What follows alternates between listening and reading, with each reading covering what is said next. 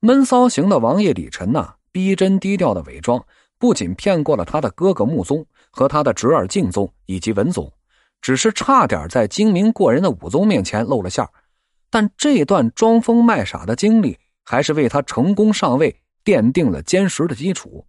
否则呀，权倾朝野的宦官们那也不会找这位傻子王爷替代因过多服食了丹药而死的武宗，以充当提线木偶，做自己操纵的傀儡。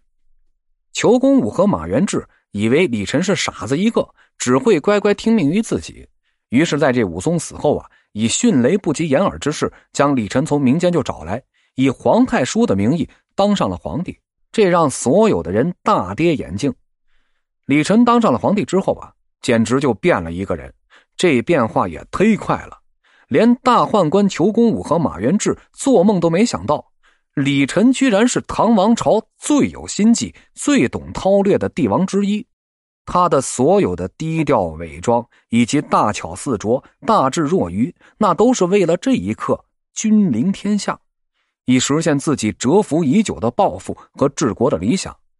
这当初所有的酸楚和委屈，都是为了这一刻的成功。这李晨是太厉害了，哎，他的成功与其说是一个传奇啊。不如说，这一切都是他早就未雨绸缪而精心计算的。后来的事儿啊，这大家也都知道了。傻子王爷唐玄宗李晨继位之后，勤于政事，勤俭治国，体贴百姓，轻徭薄赋，任人唯贤。晚唐阶级矛盾得以了缓和，人民的生活有所改善。腐朽的唐帝国短暂的呈现出了小康局面，史称大忠之治。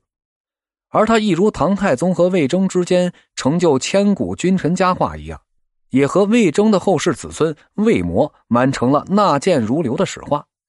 饶有意思的是啊，辅助他登上皇帝宝座的太监们搬起石头砸了自己的脚，阉党势力得到了控制，终其一生难得的在李晨执政时期啊，没有对国家造成危害。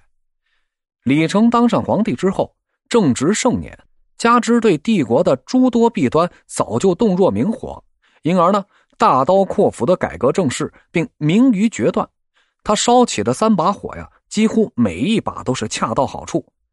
一把火使权豪敛迹，二把火使奸臣畏法，三把火使昏嗣折气。也就是晚唐最大的问题——宦官干政有所收敛。这些奸宦曾经无限膨胀的权力，基本上受到了限制。后人呢称以他为明君英主。非独如此呀，他还展现出了绝佳的才学。他是白居易最大的粉丝，曾经想召白做宰相，并且为白写过宴诗，《全唐书》中是有所收录的。更难得的是呀，他卓越的军事指挥才能，他平定了吐蕃作乱，打通了史上著名的丝绸之路。李晨从默默无闻的傻子王爷，到最后成为了一代明君，走的是一条韬光养晦、大智若愚的道路。假如当初他过于张扬、过于个性宣泄，可能啊早就被咔嚓完事儿而扫进了历史垃圾堆了。从李晨的际遇来看，世上大凡成大事者，必是耐得住寂寞、甘于孤独而低调的人。但是几十年如一日的沉默寡言、木讷呆滞。内心却懂得制衡，欺人而不自欺，这需要多么高明的智慧和高超的御心之术啊！看似简单而巧妙的伪装，绝非是池中俗物所能模仿的。所以呢，唐帝国三百年间就只出了李晨这么一个艺术。